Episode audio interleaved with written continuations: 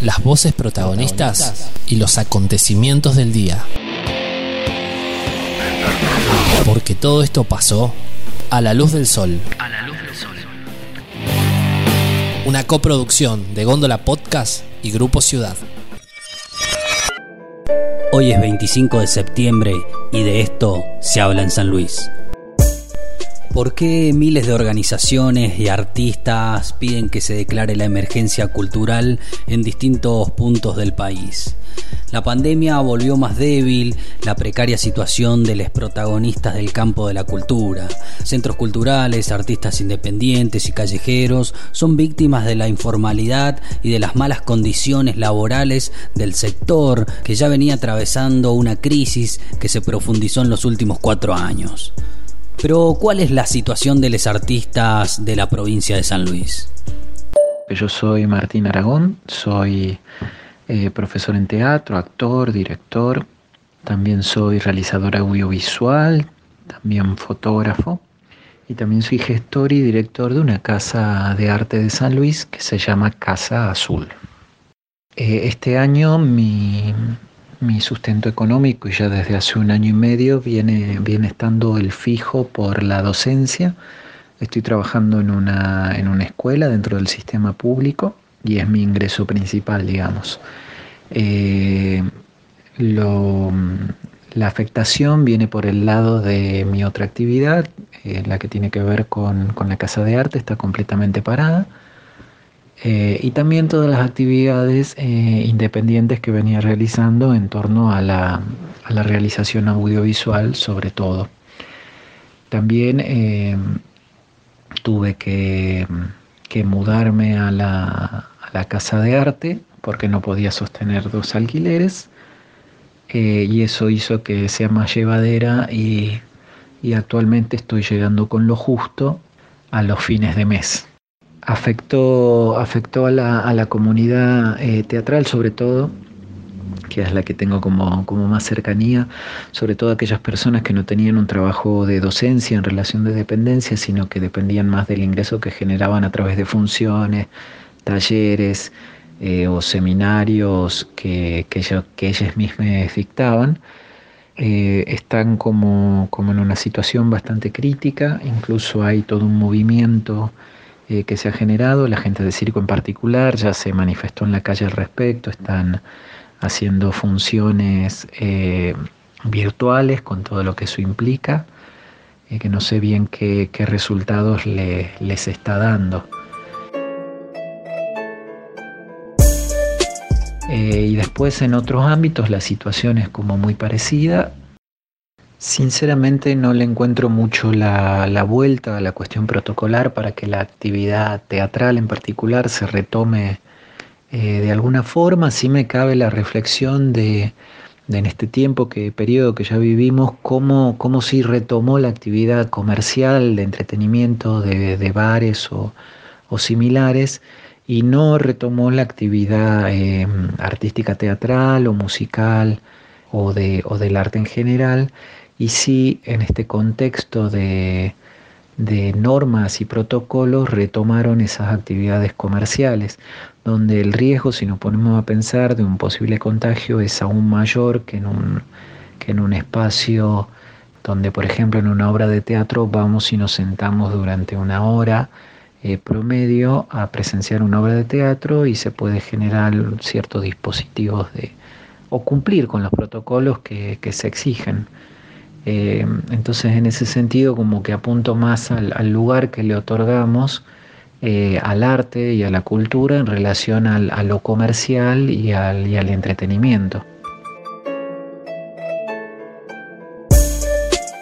Eh, si algo tiene la, actividad artística me parece que es la, resiliencia, la capacidad de, poder adaptarse y de ir transformándose en sí misma de manera creativa como para poder llegar al público, siempre teniendo también eh, mucho carácter eh, revolucionario y de generar eh, nuevas, nuevas reglas. Y un poco como decía antes, em, también como replantearnos y cómo poder replantearnos también como artistas el, el lugar que, debería tener o queremos que tenga nuestro arte en este, en este futuro de, película distópica que estamos, es que estamos preveyendo para el próximo año o año y medio o el tiempo que dure esta cuarentena, digamos.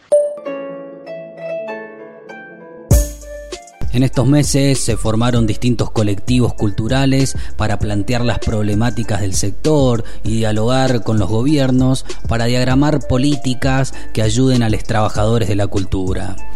Entre las propuestas que se presentaron se encuentra la creación de un registro de los trabajadores y trabajadoras de la cultura y la implementación de una renta cultural extraordinaria mientras dure la emergencia sanitaria. La cuarentena afectó con mayor dureza a los artistas callejeros que se ganaban el mango día a día en los semáforos y las calles. Mi nombre es Lucas Nievas. Soy malabarista y artista callejero, entre una de las tantas cosas que he elegido para sobrevivir en este sistema. Con la llegada de la pandemia, mi profesión se vio fuertemente afectada, ya que mi manera de desarrollarla era en el semáforo, presentando pequeños espectáculos que duraban lo que dura un semáforo en rojo. Se incrementaron los controles policiales, que estos ya venían desde antes de la pandemia, pero no más que ahora fueron más rigurosos y mucho más ortodoxos a la hora de pedir explicaciones. Más de una vez terminando en comisarías, cuando uno solo salía a trabajar y expresar el arte para poder sustentar una economía familiar o personal. Se vio fuertemente afectada mi economía, ya que no era la misma cantidad de dinero que uno podía obtener, ni las horas que podía trabajar, ya que estábamos condicionados por el sistema policial que no deja de comprender que solamente somos simplemente trabajadores. Muchos colegas hablamos y debatimos y fuimos afectados de la misma manera. No solamente ya no se puede trabajar en los semáforos con tranquilidad, no se puede trabajar en las plazas públicamente y como si eso no fuera suficiente, ya no se festejan cumpleaños los peloteros, que era como lo más cercano a un trabajo formal que podíamos tener nosotros como animación de eventos. A lo largo que va pasando la pandemia, uno va pensando soluciones y he visto que muchos compañeros lo hacen a través de manera virtual. Eh, también como el autocirco que se hizo en una en una oportunidad, pero es inminente la manera de encontrar un protocolo que nos permita volver a salir a las calles y desarrollar nuestro arte y poder sustentar nuestras economías, ya que muchos hemos tenido que cambiar de profesión o buscar otros recursos de trabajo para poder sustentarnos dentro de lo que es la vida de la pandemia.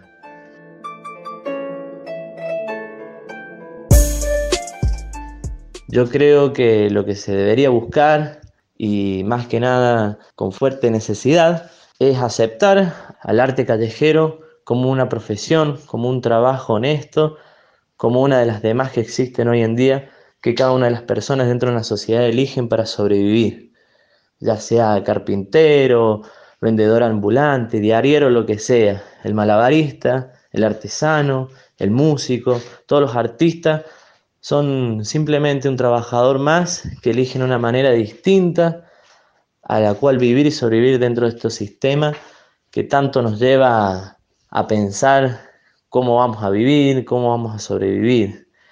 Es algo distinto, pero no, no porque sea distinto quiere decir que no tenga valor y que lo que nosotros hagamos para sobrevivir esté mal. Necesitamos que sea aceptado por la sociedad, por las fuerzas policiales para poder tener una mejor convivencia, ya que nuestro lugar de trabajo es la calle.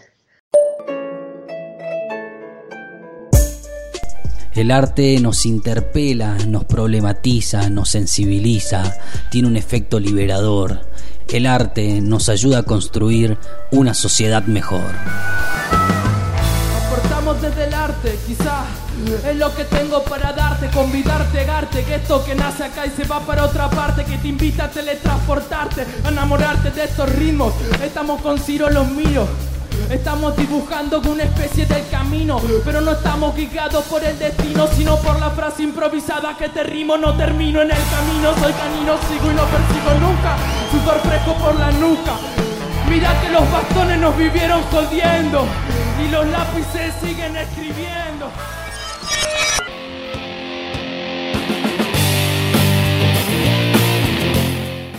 Y esto también pasó a la luz del sol. El Consejo Deliberante aprobó políticas contra la trata de personas. El 23 de septiembre se conmemoró el Día Internacional contra la Explotación Sexual y la Trata de Personas. En este contexto, el Consejo Deliberante de San Luis declaró esta fecha de interés legislativo e incorporó la línea 145 para denunciar gratuita y anónimamente en la provincia el gobierno lanza Trazar, la app para que los comerciantes registren la trazabilidad. La Universidad Nacional de San Luis puso a disposición del gobierno provincial una aplicación para el registro de la trazabilidad en el contexto de las medidas por la pandemia de coronavirus. Coronavirus habilitaron nuevas actividades deportivas, entre las disciplinas habilitadas se encuentran caminatas, atletismo y ciclismo, también las actividades que comprenden a la fase 2, como por ejemplo el tenis, el pádel, el golf, actividades hípicas y equinoterapia. También se habilitaron las actividades que comprenden a la fase 3, actividades físicas y o deportivas individuales en espacios cerrados sin contacto con elementos en común. Y esto fue A la Luz del Sol, el daily podcast de Góndola y Grupo Ciudad. En la producción Jonathan Gaciro, en la edición Darío López. Quien les habla, Luciano Illesca. Nos volveremos a encontrar el lunes a las 20 horas en todas las plataformas para repasar toda la actualidad de San Luis.